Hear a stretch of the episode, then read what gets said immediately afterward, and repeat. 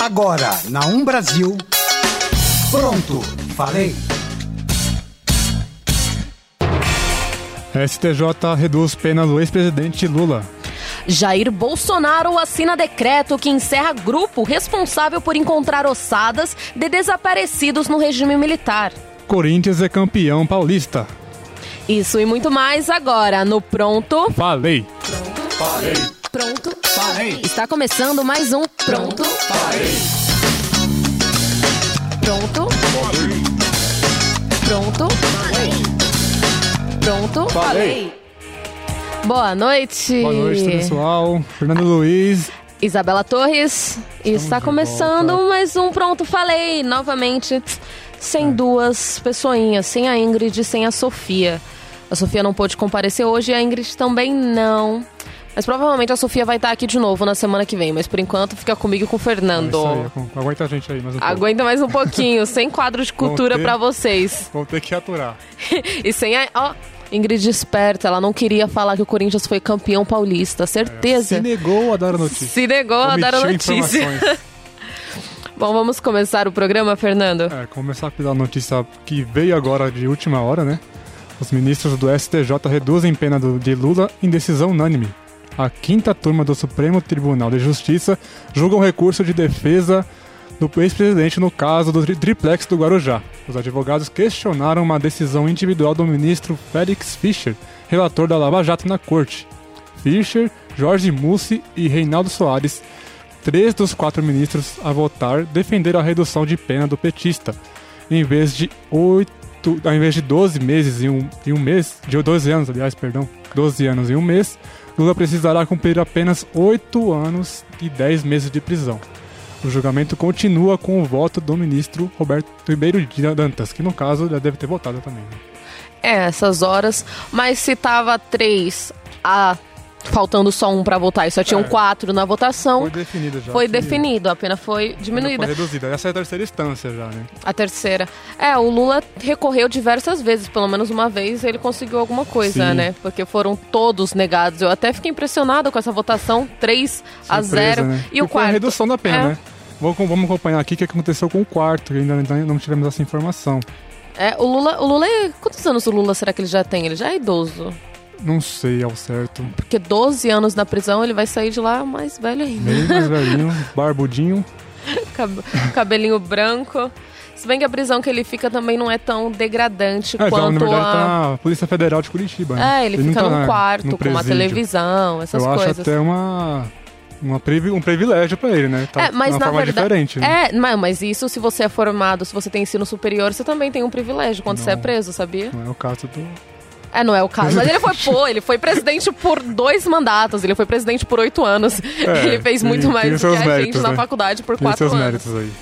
Sério, a gente, depois de formado, a gente tem direito à cela exclusiva. Olha que bonito. gente, se formem, hein? É isso aí. Pra vocês não ficarem amarrotados em celas que deveriam caber oito pessoas e tem 37, sei lá. É, e agora com a votação em terceira instância, né, votação no caso, julgamento em terceira instância, o, o Lula não entra mais no caso do julgamento do STF para condenações em segunda instância, já que ele foi condenado agora em terceira instância. Tem o caso do triplex, mas tem o caso ainda do de Atibaia, do sítio, Uhum. que vai ser julgado ainda. Tem E- outras, tem, tem- dizem que tem provas mais evidentes, né? E ainda podem agregar mais penas, então. Pode ficar maior isso. Pode ficar bem maior. E a quantidade de habeas corpus que ele tá pedindo? Não cheguei a conferir. É, porque, na verdade, você pode ficar pedindo habeas corpus até quando você achar necessário. Sua defesa pode ficar lá entrando com É, habeas corpus. que nossa, quem É. tem, quando tem pra, Pra bancar os pra bancar advogados, os advogados, mas ele tem, com certeza. fácil, né? Então ele vai ficar pedindo habeas corpus até, eu acho que até ele cumprir todos os anos de prisão aí. Ou até o poço secar. Até. Não seca, não. Eu já vi um relato de um. Foi um ex-presidente do Brasil, bem antes do Lula, que falou que um homem que seja. que consiga ser um dia presidente do Brasil, um dia presidente do Brasil, ele nunca mais vai precisar trabalhar na vida. Olha aí, é um Tanto dinheiro hein? que rola. É, gente, bora. Eu ia falar estudar política, mas como vemos no nosso cenário atual, você não precisa estudar política, então bora se candidatar. É isso aí. E atualizando aqui, os quatro ministros, agora foi definido aqui, quatro ministros acolheram parcialmente o recurso do ex-presidente Lula. E baixaram a pena Caramba! dele. Então foi unânime. Novidade, novidade. Unânime a favor do ex-presidente. É isso aí. E aqui, continuando falando de política, vamos falar do nosso querido presidente, que a gente fala É, todo o programa. dia. Todo programa é uma nova. Quem não gosta de saber sobre o que o Bolsonaro anda fazendo? Ele divulga nas redes sociais e a gente acompanha. Ele estimulou o pessoal a gostar de política, né? O pessoal É. acompanha cada vez mais agora. É porque agora tá mais fácil. Você acompanha ele Sim. pelo Facebook, pelo Twitter. A galera não precisa mais parar na frente da televisão ou comprar um jornal impresso pra saber o que está Ali no acontecendo. Facebook já se informa de, de uma- no videozinho que ele faz, ali na live dele. Exato. Então vamos lá. O presidente Jair Bolsonaro assinou um decreto que acaba com conselhos e comissões, encerrando assim o grupo de trabalho Perus, um grupo responsável pela identificação de corpos desaparecidos políticos entre as 1.047 caixas com ossadas da vala comum do cemitério de Perus, na zona oeste de São Paulo. Então, no caso, tinha uma vala lá no cemitério que eles ficavam há anos já, eles procuram por esses ossos de desaparecidos na época do regime militar e agora eles não podem mais procurar e já tinham sido encontrados alguns, hein? Então o Vítimas grupo. do, da ditadura militar. Exatamente. O grupo tinha a missão de concluir a identificação de vítimas da repressão política durante a ditadura militar. Um trabalho que foi iniciado em 2014, perdão, em 2014 após a determinação da Justiça Federal. O, minis- o Ministério não respondeu como pretende e se pretende continuar o trabalho de identificação das ossadas.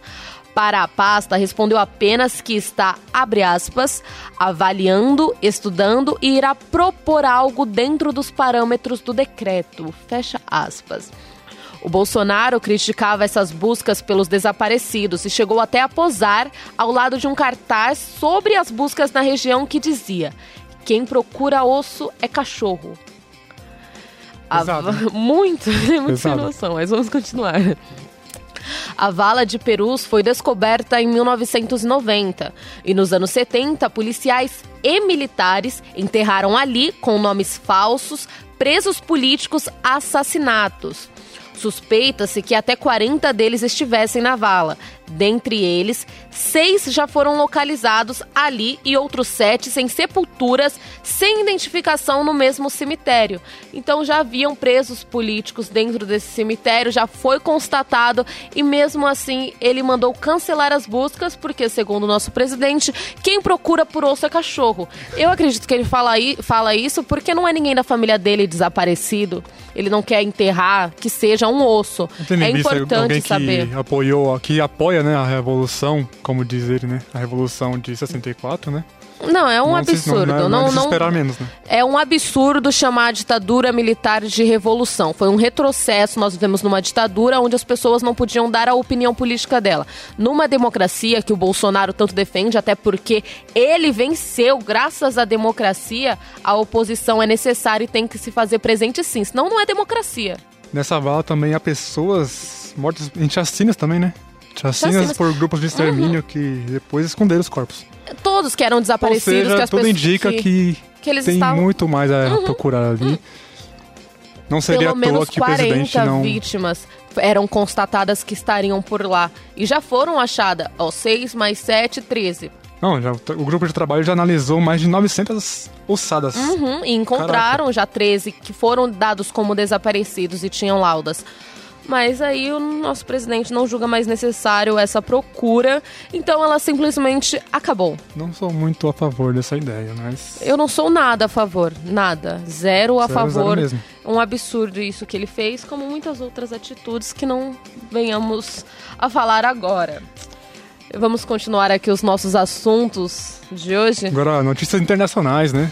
Gostamos assim, ó. Pronto, falei também, tá, Vamos. tá lá fora.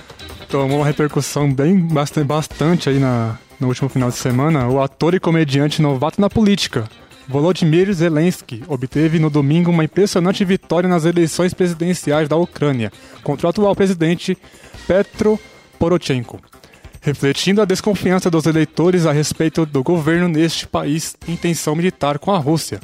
Após quatro meses de campanha, focada principalmente nas redes sociais, o ator conquistou 73,2% dos votos no segundo turno da eleição, contra 24,2% do rival Petro Poroshenko.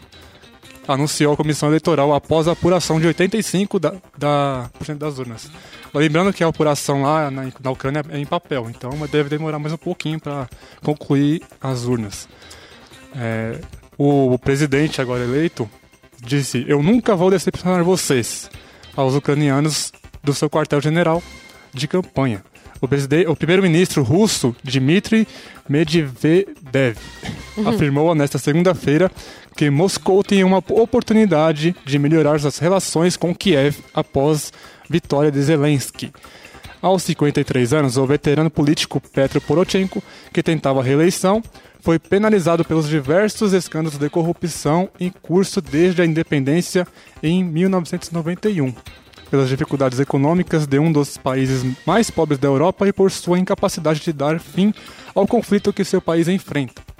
Poroshenko admitiu a derrota e parabenizou o rival antes do mesmo dos, dos resultados oficiais. Ah, eu acho interessante um comediante ganhar não, eu acharia, né? Depois de tudo que eu ouvi nos últimos meses, anos, assim, não tem como eu achar mais tão interessante assim. Porém, eu acho que o fato dele ser comediante não é uma coisa que deveria ser pautada, mas sim quais foram as propostas dele e o que ele já Exato. fez antes, qual foi a história dele na política para ele ter ganhado tão à frente assim num país Inclusive, como a Ucrânia. Dizem que a, as políticas públicas deles são bem vagas, as propostas deles são bem vagas. Vagas? bem vagas, bem vazias. Nossa! Pra, vamos, vai ser muito curioso esse governo. já vi isso em é, outros países um país que já elegeu um deputado federal como Tiririca também não tá Exato, muito longe disso que não fez não, nada. Né? E um deputado como presidente que durante mais de 20 anos como deputado, nunca fez nada pelo estado mais violento do Brasil. Eu não diria que o Bolsonaro não é um comediante, mas foi personagem de vários. Sim, não, não como comediante, digo por não fazer nada sim, antes sim. durante uma vida política, durante anos numa vida política, e, e, e mesmo assim ele conseguiu ser eleito. também já foi personagem de vários, de vários programas é, de comédia, né? Ah, mas aí são as Pânico. pessoas que fazem paródia com ele. Do CQC, que Esses daí fazem, bastante dos programas fazem do CQC. piada com todo e mundo. acabou que levou levou a ele aí influenciou também a presidência da República. Sim, mas a Ucrânia é um país mega desenvolvido, né? É um país do leste europeu. Uhum. Tem ali os conflitos com a Rússia que talvez, segundo senadores russos, possa ter uma melhora no conflito. Talvez até se, se extingue, né? Assim que assim esperamos, né? Uhum. A paz no mundo.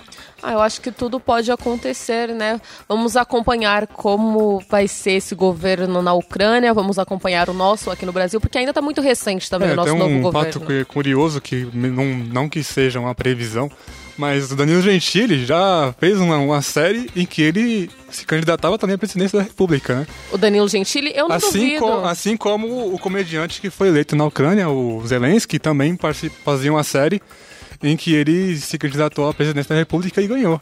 Olha, infelizmente eu não duvido nem da vitória a do Danilo Gentili. Imitando um cara que faz piada com estupro, que faz, que, é, que faz piadas racistas ao extremo. Não, não me surpreenderia ele ganhar no Brasil, é, que tá mostrando tem, as caras desse ele jeito. constantemente bota suas posições políticas via Twitter, uhum. via redes sociais e tem seus adeptos também, né? As, eu acho que uma coisa é piada, outra coisa é você ser completamente ridículo. Porque fazer uma piada com estupro é, é, ridículo, é ridículo. As piadas que ele faz com o negro, aí ele vem comparar. Ah, por causa, porque se faz com a loira burra, tudo bem. Gente, não tem a menor comparação. O estereótipo de falar que uma mulher de cabelo loiro é burro e toda a história de, do negro que sofreu no Brasil e no mundo. Não tem lógica. É uma, é, não, não vamos comentar mais sobre o Danilo Gentili. A comédia tem seus prós e contras. Totalmente. Eu adoro piada, eu adoro stand-up. Eu adoro assistir vídeos de stand-ups. Um comediante. Mas há uns, né, que não Que comediante dá. você elegeria presidente do Brasil? Nenhum. Nenhum. Zero. Não, não tem como, não. É Nenhum. meio complicado imaginar um cenário desse, né? não tem como. Acho que um governo bom no Brasil deveria ser uma pessoa estudada, que conhece de políticas públicas, economia, porque nosso país está passando por crises econômicas. Sem dúvidas. Estamos ainda sem. Estamos ainda com, uma, com alto índice de desempregados. Desemprego, 13 milhões. Então a gente tá, espera que nesse governo, que se iniciou há pouquíssimo tempo, consiga melhorar isso. Mas. Hum, é, é isso, né, que a gente tá vivendo agora. Vamos esperar e aguardar. É isso aí, a gente faz uma pausa e daqui a pouco estamos de volta. Você está ouvindo na Um Brasil. Pronto, falei. Voltamos. Voltamos. E vamos continuar falando de político. Eu acho que a gente tinha que trocar o nosso programa por um nome político, assim. Abrir só uma abinha lá pra Sofia de Cultura, porque a gente só fala de política. É que no Brasil acontece muita coisa, né, É, não tem, relacionada. não tem, política como. Você abre as ferve, né? notícias, né? Do, de todos Não os jornais. jeito, é você abre notícia, é política, é É política. É político o dia inteiro. Até coisas que são à parte, mas acabam envolvendo política. Até no futebol é. Eu falo, é, É isso. inclusive, é, o Major Olímpio esteve na, na entrega da taça do Corinthians. Exato. O, é, o Bolsonaro esteve na entrega da taça do, Do Palmeiras, no ano Palmeiras. passado e agora o Major Olímpio apareceu no. Tá Mas a certo. gente fala depois. Torçam pros seus times, está certo. Pelo menos uma coisa pra alegrar o brasileiro. Mas continuando aqui com os assuntos. O Ministério da Cidadania anunciou nesta segunda-feira, dia 22 de abril, novas regras para a Lei de Incentivo à Cultura, conhecida popularmente como Lei Rouanet.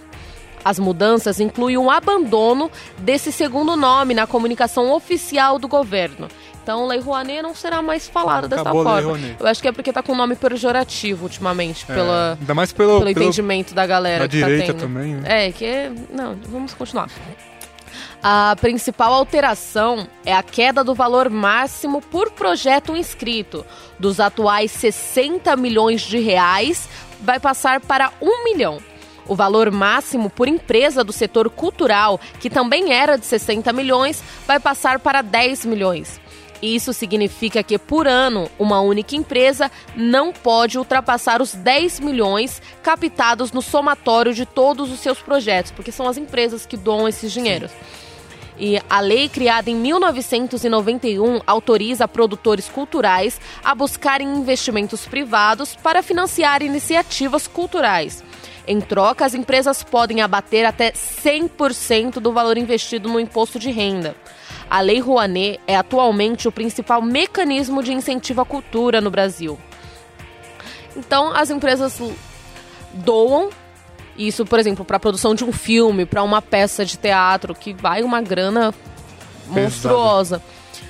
E nisso o governo abate os impostos, que também são enormes, enormes que eles deveriam pagar. O, o Neymar faz isso, ele tem os projetos sociais dele, de futebol Sim. com crianças, essas coisas, ele abate uma parte do imposto que ele deveria pagar ao governo. É um argumento que é uma essas grana bacana, Sim. hein? O argumento para essas mudanças é o fato de ser muito investido mais no, no Rio São Paulo, né? As, Nas obras de arte. Não, é- não Uhum. É. investe tanto no, em outras regiões, como se deveria, né? Mas a, tá cu- ten- a tá cultura ela é importante, porém é, é muito dinheiro É, gasto. com certeza Por exemplo, é pra fazer um capítulo do Game of Thrones, a série do momento, que está na sua oitava temporada, incrível por coincidência, ela, ela gasta cerca de, acho que é um milhão de dólares por episódio. Sim. Por episódio, é muita Você imagina grana. que é, os atores de Friends ainda ganham dinheiro com a série que já. Porque- aconteceu há mais de 20 anos. Exato, e a galerinha, tipo, jovem de 15, 16 anos, tá pirando com Friends agora. demais. A galera já, os atores já têm 50 anos e a galerinha, oh, Friends. Eu já assisti as três vezes já. Ó, é, essas regras novas, elas não se aplicam a projetos de restauração de patrimônio tombado, construção de teatros e cinemas em cidades pequenas, planos anuais de entidades sem fins lucrativos como museus e orquestras. Inclu- inclusive, um... Qual foi o... Al, Peraí, deixa eu lembrar. Teve político que quis usar da Lei Rouanet recentemente para reconstrução. Do Museu Nacional? Isso. Então é importante também, né? que Se as empresas faturam tanto assim e o nosso governo implica que elas tenham que pagar um imposto para o governo, porque a nossa democracia funciona desse jeito. É bom essa parte ser colocada na cultura. Poderia ser. Criar, poderiam criar uma lei que eles pudessem investir, investir diretamente nas Na escolas educação, públicas, né? Tipo, saúde. computadores, uma biblioteca decente em todas as escolas, mesas, carteiras. Seria muito bom Seria também. Muito bom. É, pod- poderiam manusear esse valor agora que vão diminuir e dar um pouquinho pra cá, É, né? podia esperar também que milionários do Brasil eh, colaborassem na restauração Ah, assim como do os museu, né? franceses? Assim como na Hum. brasileira investiu na, na reconstrução do museu, na, no museu Isso- isso da é o que Catedral. a gente vai falar até mais Dame. frente, né? Porque É complicadíssimo, complicadíssimo. A importância que dão pra cada coisa, pra vida, porque eles estão doando milhões pra reconstrução de um museu, enquanto tem pessoas morrendo literalmente de fome em outros países, inclusive aqui no Na Brasil. África. Nós temos bastante ainda índice de fome. né? Inclusive, teve a, o, a tragédia lá em Moçambique, né? Exatamente, principalmente. Ah, aqui, Que é Brumadinho. muito, muito esquecido. muito Brumadinho teve recentemente. Prioridades, né? Prioridades. Vamos lidar com prioridades. O que é prioridade para cada um. E continuando os nossos assuntos. esquecido. É, voltando à pauta dos caminhoneiros, que a gente já falou na semana passada. Uhum. Caminhoneiros descartam nova greve. 30 representantes da categoria reuniram-se com o ministro da Infraestrutura, Tarcísio Gomes de Freitas, na sede da pasta em Brasília. Ao deixar o encontro, que durou cerca de quatro horas, eles afirmaram que as bases, entre aspas, foram acalmadas. Não houve um acordo, mas sim um compromisso de uma agenda positiva, afirmou Gilmar Bueno, presidente da Confederação Nacional dos Transportes Autônomos, CNTA. Bueno afirmou também que na reunião os caminhoneiros levaram ao governo algumas questões que não eram de conhecimento das autoridades e, em troca, receberam o compromisso de que a tabela de preços mínimo do frete será de fato fiscalizada. Essa, toda essa trajetória aí com os caminhoneiros vai dar ainda muito o que falar. Os caminhoneiros viram sua importância no Brasil, Uhum. né? E estão reivindicando, né? Exato. Eh, O preço do diesel, quando o Bolsonaro impediu que ele aumentasse, não, não- ele não ia conseguir segurar por muito tempo. E uma das bandeiras que ele defendeu durante a campanha, e os caminhoneiros ficaram do lado dele, seria esse apoio, né, para que o preço se mantivesse por alguns meses para baixo e não aumentasse drasticamente assim do dia para noite, como Isso. estava acontecendo. Eu queria que essa, essa união tivesse também nos motoristas de carros comuns, porque o álcool e combustível de gasolina, meu Deus do céu, tá aumentando muito. Porém, eu vou ter que discordar Discord- Disso. Discord com toda razão. Porque na época que os caminhoneiros fizeram greves, ao invés da população se juntar aos caminhoneiros e sei lá, e vai de bicicleta, não vai pro trabalho, porque a gente tava em greve. Era isso. Tudo bem que as pessoas têm gente, não tem como não ir pro trabalho. É médico, é policial. É, e tem os motoristas de aplicativo, A taxistas, galera, né? A isso, entende, né? não tem como, mas a galera fazia fila em posto de gasolina pra comprar, pra comprar combustível por sete reais. Era um absurdo, eles estavam pedindo pra pagar mais. A galera, as bombas aumentavam e Exato. eles faziam fila Parece comprar. que deu um gosto de pagar mais caro nas Deu um coisas. né? gosto. O brasileiro é completamente egoísta, não pensa em nada, só pensa Exato. nele. Vou encher meu tanque pra caso acabe eu tenha gasolina. Ninguém vai ter, mas eu vou ter, ao invés de apoiar uma causa que seria pra um bem melhor futuro. É, é, não, não é compreensível, não dá pra entender. Não dá, não dá, eu não consigo. Aí você vê a, eu não, eu não posição consigo dos, defender. a posição da, da causa dos caminhoneiros que conseguiram negociar um, um acordo entre as duas, as- É. as duas partes saíram contentes. É, vamos ver como serão os Eu desdobramentos após peri- eu isso. só acho perigoso o governo ficar refém de uma, de uma, de uma classe trabalhista, né? Isso é meio perigoso também. isso. É, então, mas no nosso país, onde nós vivemos, basicamente, nós não vivemos uma política de direita. Nós vivemos uma política muito mais centrada para a esquerda, onde o governo, através de impostos, ela, ele oferece recursos públicos, saúde pública, educação pública, tudo. Então, o governo ele acaba sendo um bem mais inflado. Então, ele Sim. tem poder sobre muitas coisas. É isso que a gente vive. Então, em relação ao diesel, ele vai sempre É, estar ali no essas e meio. outras que tem essas questões de privatizações, agora até os Privatização, correios, né? exatamente. Aí seriam empresas privadas tomando conta do que é delas e É ponto. o problema. Daí onde viram essas empresas, né? É, elas vão, serão brasileiras? serão brasileiras. O? Brasil, a, a gente Vamos- não vamos tem entregar, muitas... Então, vamos entregar petróleo pro estrangeiro? É, no, no Brasil eles ainda o mesmo, que né? mais o que a gente mais tem é a parte agro. O agronegócio no Brasil representa mais de 23% do PIB Sim, brasileiro. Então, nós ainda somos um país mais pro agrícola do que pro industrial. É, estamos lon- meio longe. Passos... É, nós- a gente não produz nosso próprio tênis, a gente compra de marcas de vários outros países, né? Não vamos fazer um mexão Celulares. aqui. Celulares também não, então a gente precisa ainda das empresas internacionais. Se a gente investisse, ma- investisse mais em educação e tecnologia, talvez desenvolvêssemos jovens com interesse em ficar aqui abrir empresas, porque os jovens que estudam demais vão para fora desenvolver o trabalho em outro lugar É, onde eles são não tem- valorizados. e não tem equipamento aqui Não no tem, Brasil não tem suficiente incentivo, pra- não tem nada. E continuando os assuntos, como o Fernando tinha comentado na, na nossa última no nosso, na nossa última notícia sobre as contribuições que estão chegando para a reconstrução da Catedral de Notre Dame. Então, após o incêndio sofrido pela catedral lá na França no dia 15 de abril, algumas das pessoas mais ricas do mundo doaram quantias milionárias para a reconstrução do estabelecimento mundialmente conhecido. Entre as maiores doações estão as do homem mais rico da França, Bernard Arnault, que enviou cerca de 225 milhões de dólares.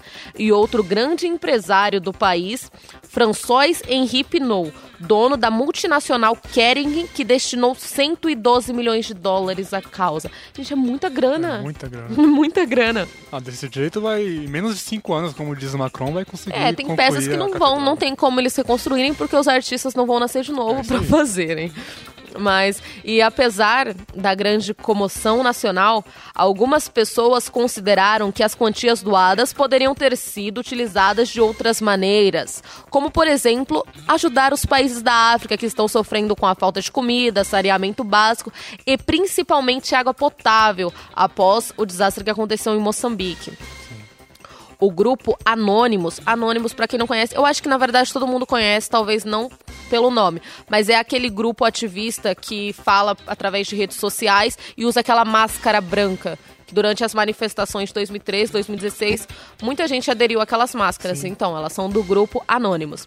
Eles emitiram um comunicado reclamando da falta de atenção de gigantes da tecnologia, marcas famosas e milionários quando se trata de pobreza, falta de moradia ou degradação ambiental problemas que realmente importam para as pessoas em todo o mundo. Depende de quais pessoas nós estamos falando, né? Porque vimos que recentemente que não é para todos. O grupo ainda destacou que não se trata de uma ameaça, porém lembrou, lembrou que quem contribuiu altas cifras já se expôs sozinho.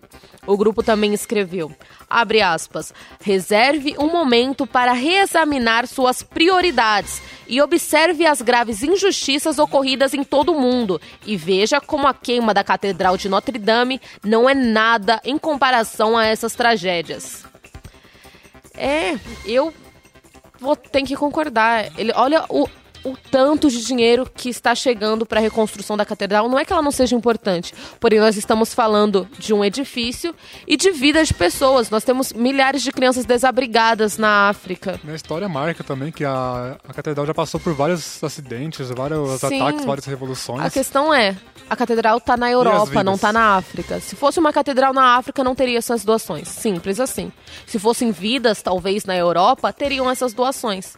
As Mas a, a, status, né? As pessoas gostam da Europa, as pessoas não gostam da África porque o mundo é racista. Simples assim. Eles ignoram completamente a existência e a crise que existe na, na não só na África, Aqui no Brasil no mesmo, Brasil, por exemplo, nós tivemos, nós tivemos essas catástrofes, a, a, catástrofes não, perdão pelo nome, esses crimes ambientais como aconteceram com com o rompimento das barragens em Brumadinho. E cadê os milhões indo para lá para ajudar a galera? Exatamente. Não tivemos. A Venezuela. Venezuela. É, é muito parte da mídia também, que pouco, não, se, não se divulga muito o que acontece uhum. com tanta intensidade como, como, como teve a repercussão da catedral. Sim, mas hoje, e... principalmente essas pessoas mi bilionárias elas têm acesso à informação que elas quiserem na Sim. palma da mão. Então não é justificativa. Elas sabem exatamente o que está acontecendo ao redor delas. Porém, elas acharam mais importante reconstruir uma catedral do que, sei lá, dar uma casa. Uma casa não. Com esse dinheiro, eles construiriam várias casas e mandariam mantimentos até dizer chega para países que estão precisando. O filtro delas, né? Elas filtram é o que filtro. interessam e entendem. Elas se privam, assim, do que está acontecendo no mundo e se fecham na bolha Europa. Europa é mais importante e Estados Unidos. Ver também se seria notícia como foi quando a brasileira deu doou o, o, valor altíssimo também para a reforma da catedral, se ela teria essa, notori essa noticiabilidade Notoriedade. quando se ajudasse a Moçambique, no caso. Né? Moçambique, né? exatamente. É, gente. É isso que a pessoa pensa também antes de fazer qualquer coisa, né? É, esse grupo Anônimos, eles têm eles são bastante ativistas políticos e quando eles falaram isso não é uma ameaça, é porque muitas vezes também eles usam da parte da força mesmo para É, reivindicar. Suas, suas habilidades tecnológicas É. pra- Eles, é, eles sabem mexer bastante com, com a parte de hacker da internet. Isso. Mas nisso eles têm completa razão. Vamos começar a pensar mais em países que realmente estão precisando de ajuda. Não que a catedral não deva ser construída, é um monumento histórico muito conhecido e que traz muito. que roda muito dinheiro mesmo na França, porque o turismo lá pela catedral é imenso. Mas Mas catedral dá ele dividir recebe mais isso aí. turistas do que o próprio Brasil Ele inteiro. né? recebe. Mas dá pra dividir esses valores, com certeza. E a gente vai pra mais um rápido intervalo e já voltamos. Você está ouvindo na Um Brasil. Pronto, falei. Voltamos. Estamos de volta com a, com a notícia policial agora. A polícia vai. pediu nesta segunda-feira a prisão temporária de jo- um jovem de 25 anos envolvido no roubo de uma padaria que terminou com a perseguição policial no bairro da Aricanduva, na zona leste de São Paulo. Mãe e filho foram atropelados e a criança de 5 anos morreu. É, Jean Adriano negou que tenha atropelado mãe e filho durante a fuga. Além dele, que confessou a participação no assalto, a PM prendeu outras duas pessoas, mas foram liberadas por falta de provas. Além, elas, elas estão sob, sob condições de, de averiguação.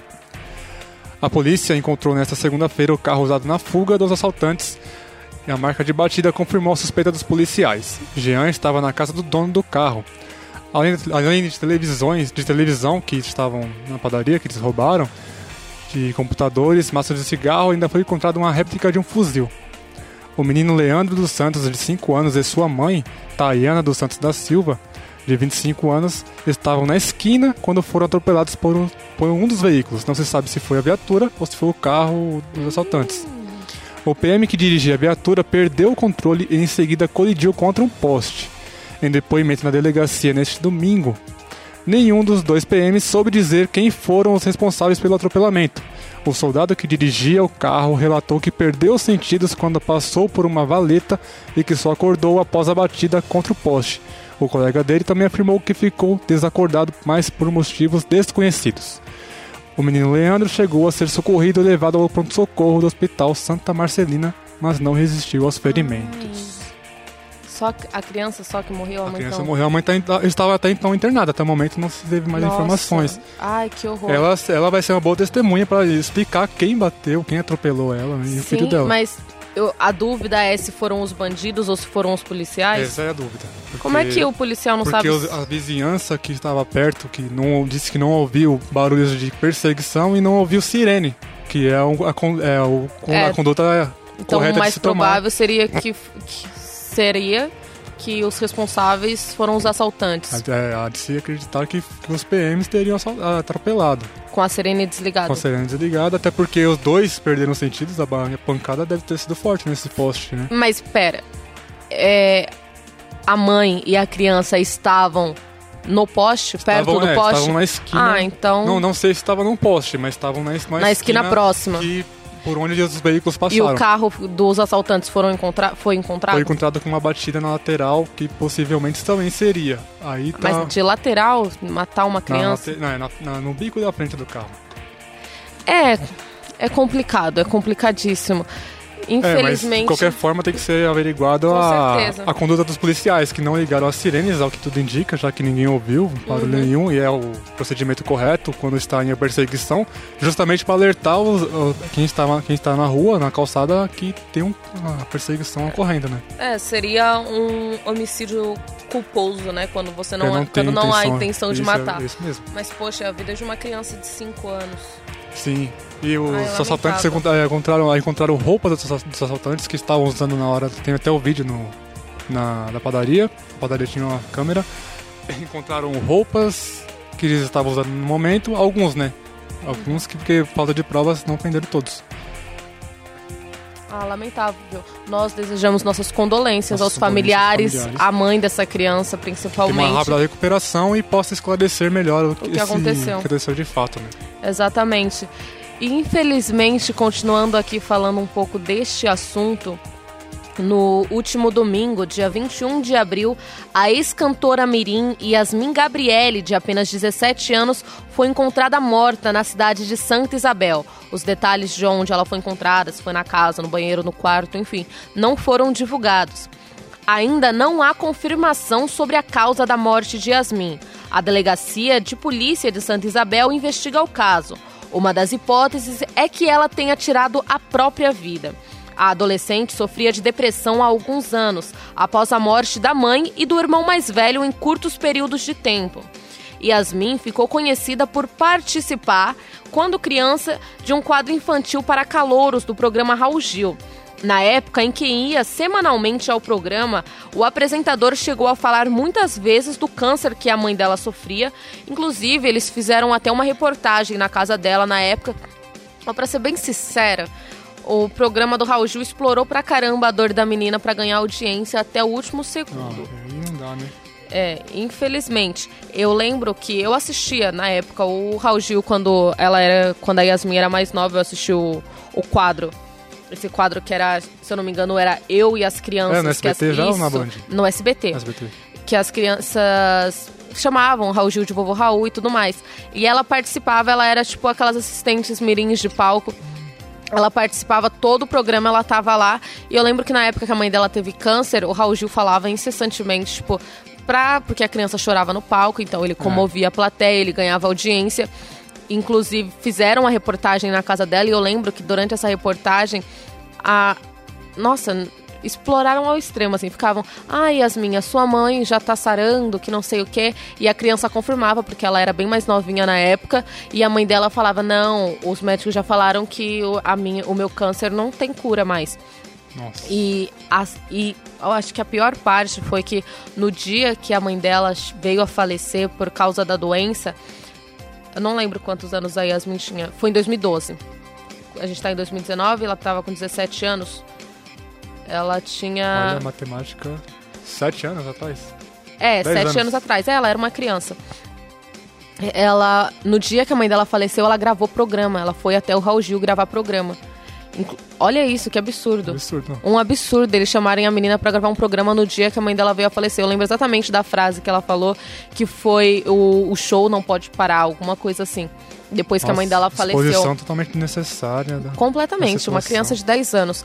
E em 2017, recentemente, né? Recentemente, é, dois anos atrás, ela voltou ao programa do Raul Gil. E qual foi o assunto abordado por eles nas lembranças? O único assunto, Não ser nem, bem vou nem chutar, não vou nem chutar. A, reporta a, reporta a reportagem não. O fato da mãe dela ter falecido. Ela chorando quando ela era criança no palco antes da mãe dela falecer, porque a mãe dela estava muito doente. E ela chorando novamente no palco, porque o irmão dela também tinha falecido há pouco tempo. Nossa. O irmão dela de 23 anos, inclusive, para. Ela, ele faleceu por conta de um câncer também. Então ele levou a menina no palco pra falar que a mãe dela morreu do câncer, pra comentar que o irmão dela também morreu de câncer recentemente. Ela já tava com o quê? Dois anos atrás, com uns 15 anos de idade. Eles exploraram a dor de uma menina que estava sofrendo de depressão Ao máximo, mas ao máximo, Estourou ao máximo mesmo. puro sensacionalismo pra passar na televisão. Foi Será que lamentável. Vão, fazer reportagem, vão fazer vídeos sobre Não isso? no sei, o? Raul Gil deu um relato. Ele já falou pro UOL que ele sente muito que a Yasmin era uma criança incrível, que a mãe dela, que ele acompanhou na época, as coisas que aconteceram com a mãe dela. Ele não foi ao velório porque ele não queria, acho que esse tipo de exposição. Mas infelizmente nós perdemos uma menina de 17 anos para a doença do século, né? Quantos homicídios nós não temos no Brasil de jovens por conta da depressão, que Depressão. muitas vezes os familiares não percebem, acham que é frescura, que a pessoa é antissocial. Nós temos que tratar a depressão como algo sério. Um psicólogo nas escolas. O caso mesmo do. Do massacre em do Suzano? massacre em Suzano. Um menino que matou diversas. Que, que tentou, né? Ele matou algumas, mas tentou matar o, máximo de crianças possíveis e tirou a própria vida em seguida. Isso, isso é doença, é doença mental. Ele tinha problemas psicológicos. E nós não estamos tratando isso como deveria, como saúde. É verdade. Verdade, que a gente, a gente, a gente vê na nossa vida mesmo, né? A gente Uhum. vive com amigos com depressão, a gente não se atenta. A gente não se atenta, a gente acha que, ai, nossa, ele não quer sair, meu Deus, que chato. É isso mesmo. Porque é uma menina de 17 anos. Vocês têm noção, gente, uma, a, a ponto da- dela ter chegado e tirado a própria vida? É, Então, tem que ter muito cuidado com isso também, né? Quando você vai querer ajudar, às vezes- você acaba atrapalhando, tem que ter muito cuidado. Exatamente. Tem que ter muito conhecimento ter sobre isso. um- nós temos tantos psicólogos no Brasil. Eu acho que seria de extrema importância a implementação disso em todas as escolas públicas estaduais, porque provavelmente as particulares têm algum, algum acesso É, maior, um suporte é maior, mas as que não tiverem também, ter um psicólogo dispostos a ouvir, principalmente jovens, é, dos 13, sei lá, dos 13 aos 17 anos. Tá, acho que na época da sétima até o terceiro colegial. É importante. Vamos Essa tratar. fase é a que mais Uhum. ataca mesmo a depressão. Vamos tratar de problemas psicológicos como saúde para evitar mais mortes como essas. É muito preocupante mesmo. Uhum. Trocando de assunto, falar um pouco sobre a, po- a pobreza mundial. Segundo dados divulgados pelo Banco Mundial, que analisou a vulnerabilidade do progresso social na América Latina nos últimos anos, cerca de 14 milhões de brasileiros podem voltar à pobreza. A conclusão do relatório é de que grande parte da diminuição da pobreza entre 2013 e 2014 se deve a movimentos imprevisíveis, pouco determinados por políticas domésticas. No caso, no Brasil, os componentes transitórios do ciclo econômico foram responsáveis por 54% do movimento, que tirou 39,6 milhões da pobreza. Programas sociais explicam outros 33% e outros 13% foram resultados da capacidade do Brasil de crescer com as próprias pernas. Segundo o relatório, assim se fatores externos não colaborarem, milhões de brasileiros correm o risco de voltar à pobreza nos próximos anos. Então, nós estamos regredindo novamente. A desigualdade volta a surgir, Volta. volta a crescer. Não, não, ó. Surgir não, né? Vamos colocar Sempre aqui, não, aqui. não vamos culpar o atual governo, até porque eles chegaram há três meses, a gente está em abril, quatro abril. meses. Não tem a menor lógica, eles seriam os responsáveis por isso. O nosso país já estava sofrendo com com a falta de emprego, com a pobreza aumentando há anos já em outros governos e ela está piorando cada vez mais. Agora 14 milhões voltarem à pobreza porque nós tivemos épocas se, se a gente fala, eles falam, ai, nossa, a petista comunista. Porém, na época em que o Lula governou, ele conseguiu tirar o país, o Brasil, do mapa da fome. Ele aumentou muito a quantidade de empregos. Inclusive, muitas pessoas passaram a ser da classe média, a participar da classe média, a comprar um carro, a ter um, um apartamento que seja uma casa. Na época em que o Lula foi presidente. E só que isso tá voltando tudo a estaca zero. Nós estamos É, regredindo. não, não vai tirar os méritos do presidente Lula, porque isso é verdade. Mas faltou um, meio de ver, o- ver o futuro, né? O futuro. Uhum. Porque subsidiou bastante essa- as pessoas com Foi bom enquanto durou. Família. Exatamente. Aí, infelizmente, a conta chega uma hora, né? Exatamente. Agora é a classe eu- média que tá o governo- descendo novamente. É a que virou classe média e vai tá voltando. E agora o governo tem. Tem que, tem que ver formas de, de mudar isso. Eu- a- Eles veem como a reforma da Previdência é uma saída. Ou Talvez a reforma tributária futuramente, quando vier a, vier a ser a pauta. Eu acho inadmissível um país como o Brasil, com um capital tão grande, tem muito dinheiro no Brasil. País rico. Um país rico, o Brasil tem muito dinheiro.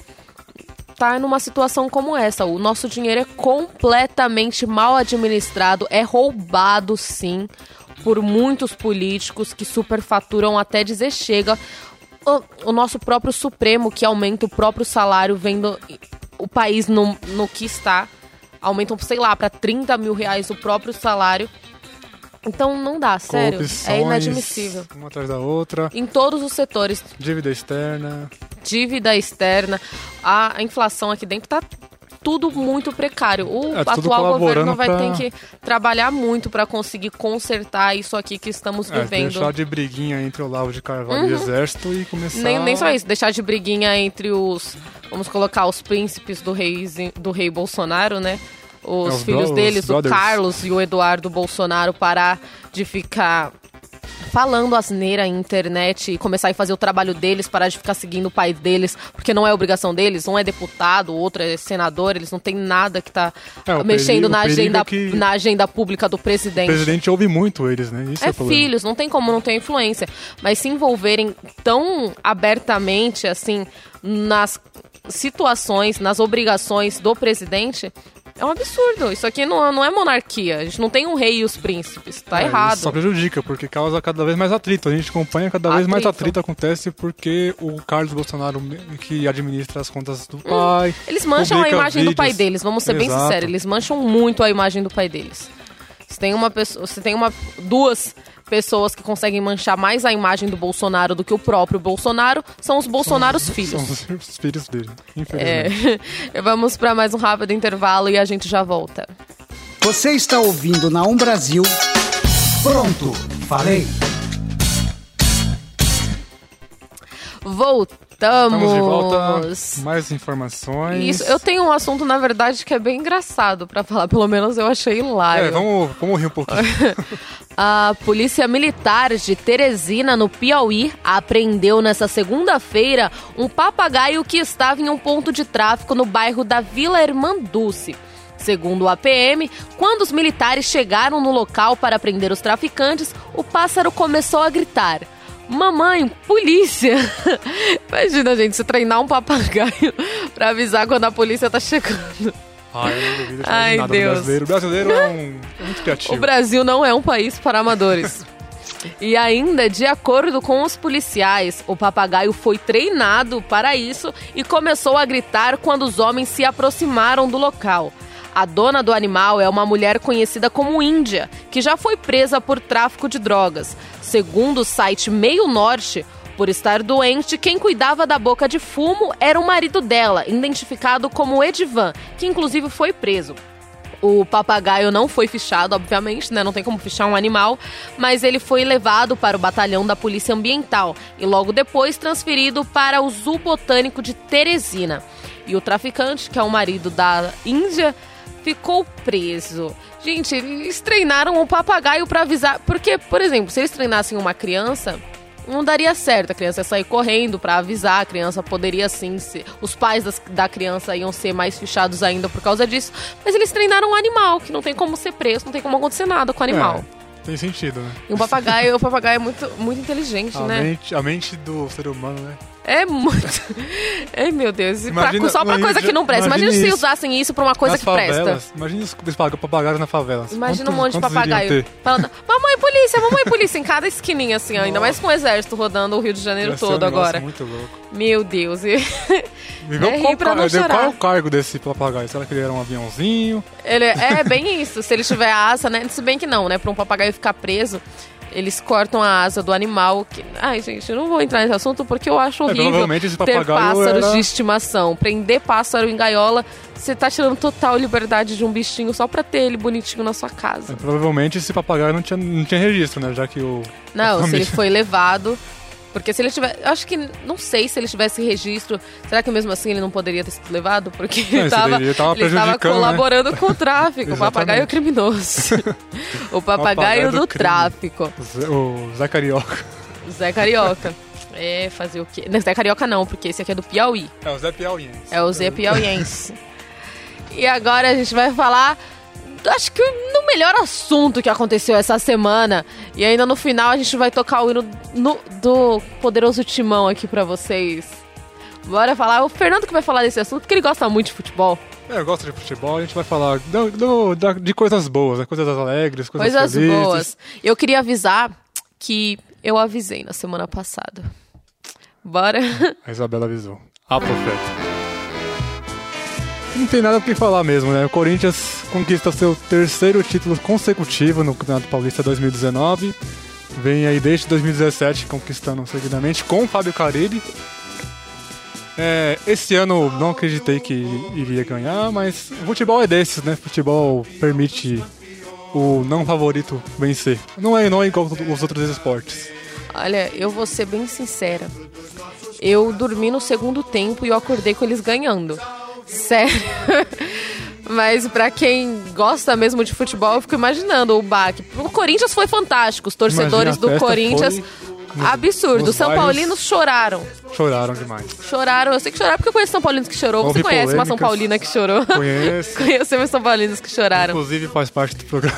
Faz parte do nosso programa. Infelizmente não esteve aqui para Eu presenciar esse ainda momento. que ela não veio porque ela não queria ouvir o hino do Corinthians sendo tocado. Sendo que duas semanas atrás eu lembro exatamente que nós tocamos o hino do São Paulo, quando o São Paulo tinha ganhado a penúltima partida, antes da- do jogo que deu empate com o Corinthians. É verdade. Inclusive, eu acho que na Copinha também, quando ganhou a Copinha, então, houve- Ah, esse programa aqui tá muito São Paulino, eles vivem tocando o hino do São Paulo. Então, por favor, Padovan, suba o som. dentro dos nossos corações. Salve o Corinthians, de tradições e glórias mil. Tu és o orgulho dos desportistas do Brasil. agora com, com o título, o Corinthians agora tem 30, né? É o maior campeão paulista da, Gosto assim. do estado de São Paulo. e seguido do, São- do Palmeiras e Santos, que tem 22 cada um. E o São Paulo tem 21. Faz quanto tempo Paulo- que o São Paulo não ganha um título? O São Paulo não ganhou um paulista, na verdade, desde 2005. O- 2005? Desde 2012 ele não conquista um título profissional. O último foi a Copa Sul-Americana. Que no caso nem, nem ocorreu até o final, né? Que teve um problema lá de, com, os outros, com o time argentino. Que eles nem saíram do segundo pro segundo tempo e teve que encerrar a partida por WO. E É, mas o São Paulo teve uma melhora muito, muito vista e reconhecida nos, nesses últimos jogos. Inclusive até enfren- enfrentou o Palmeiras em casa e por mais que empatou, venceu nos pênaltis. E o que me chama a atenção é o Corinthians, porque o Corinthians não veio jogando, não vem jogando bem, não vem apresentando bom futebol, mas vem conquistando resultados. E é o você resultado chamaria que de sorte? não diria sorte. Tem resultado, tem padrão. Tem, você mantém o padrão, você consegue alcançar al- voos altos, né? Mas vamos, esperamos agora o Brasileirão que começa semana que vem, né? Esse fim de semana agora. O Corinthians não conseguir manter esse estilo de jogo, não creio que conquiste ali umas vagas na Libertadores, muito menos o título, né? A Libertadores foi, cans... foi doído pro, pro, pro Corinthians conquistar o primeiro título. Que foi em 2012? 2012 que conquistou, conquistou até o Mundial junto, né? É, gente. Mas agora é só progresso. Sim, o Cariri é um grande treinador.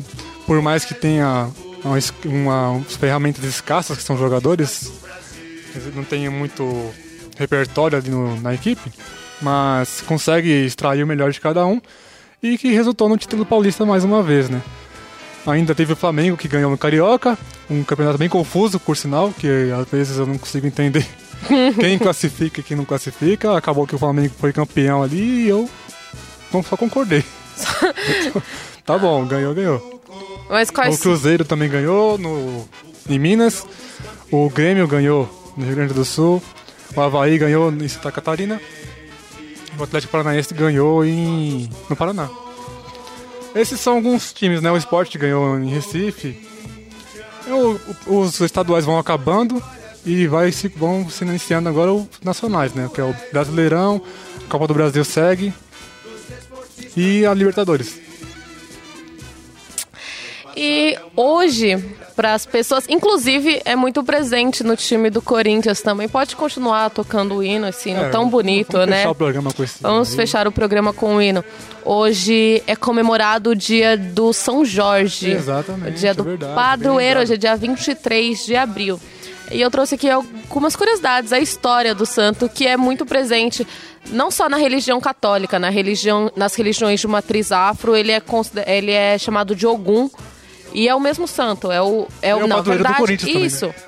No nas religiões de matriz afri- africana é um orixá Ogum, mas é representado na católica como um santo padroeiro. Como os muitos outros, né? Um dia a gente vai trazer uma semelhança aqui entre os santos e os orixás, no dia que a gente tiver um tempo. A, a história de São Jorge ela é cheia de lendas e controvérsias devido à grande popularidade do santo, não só na religião católica, como havia mencionado. Há muita, há muita polêmica envolvida em torno da sua existência pelo fato de não existir nada concreto sobre ele. Mas o que se sabe é que na época em que ele foi nomeado santo, era comum a canonização acontecer através da votação popular, mesmo que sua vida não fosse exemplar. Então as pessoas votaram e São Jorge virou São Jorge. É, o que se sabe mesmo sobre o Jorge é que ele era filho de pais cristãos, nascido na região da Capadócia. Por isso muitos conhecem como São Jorge da Capadócia, o Zeca Pagodinho tem muitas músicas referente ao São Jorge. E ele foi criado na Palestina, onde foi promovido capitão do exército romano aos 23 anos de idade como se é conhecida, essa época ficou marcada pela constante perseguição do, do imperador Diocleciano aos cristãos e Jorge da Capadócia, como era conhecido. Por diversas vezes, Diocleciano tentou fazer com que Jorge desistisse de sua fé, torturando-o de várias maneiras, mas ele permaneceu firme e forte. Depois de inúmeras tentativas frustradas, Diocleciano não viu outra saída a não ser mandar degolar o Jorge no dia 23 de abril de 308 faz muito tempo.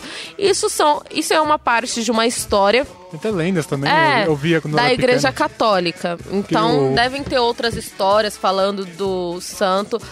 Mas enfim, hoje é comemorado o dia dele, então para quem é crente do pra, desse santo da Igreja Católica ou do Orixá Ogum, parabéns, né, pelo dia do Orixá. Comemora do junto com o santo. título paulista do Corinthians, né? Exatamente. É o padroeiro do time, né? Eu acho que, ah, calhou assim. Se bem que o nosso título veio no domingo. Vem domingo, mas é semana, né? É, Comemora tá, a semana tá na mesma aí. semana. Comemora a semana Tá inteira. perto. Eu tinha E- histórias, eu, tinha, eu lembro de histórias do São Jorge, que ele morava na lua e tinha um, dragão na lua. Uhum. É, muitas, tem muitas piadas que falam, ah, o São Jorge que matou o dragão. É. Eu não lembro se era na lua. Mas eu lembro de muitas histórias assim, que ele vem num cavalo branco e muitas coisas É, assim. Tem uma história que é na lua mesmo. Eu não lembro qual é, mas tem uma lenda que ele fica na lua com um dragão.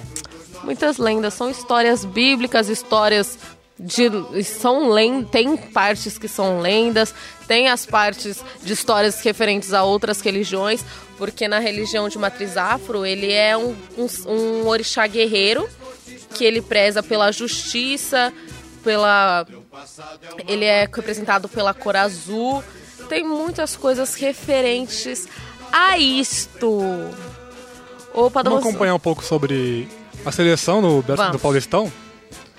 É, ocorreu ontem a cerimônia de entrega do, da premia- premiações do- dos melhores jogadores do, do Paulistão e a seleção ficou bem corintiana e santista.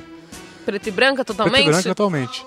O goleiro, goleiro foi o Cássio, obviamente, o, goleiro- o maior goleiro da história do Corinthians. Ganhou o Sim. Mundial, ganhou o Ele, ele Libertadores. tá ganhando jogos, né? Ele tá ganhando os jogos, literalmente.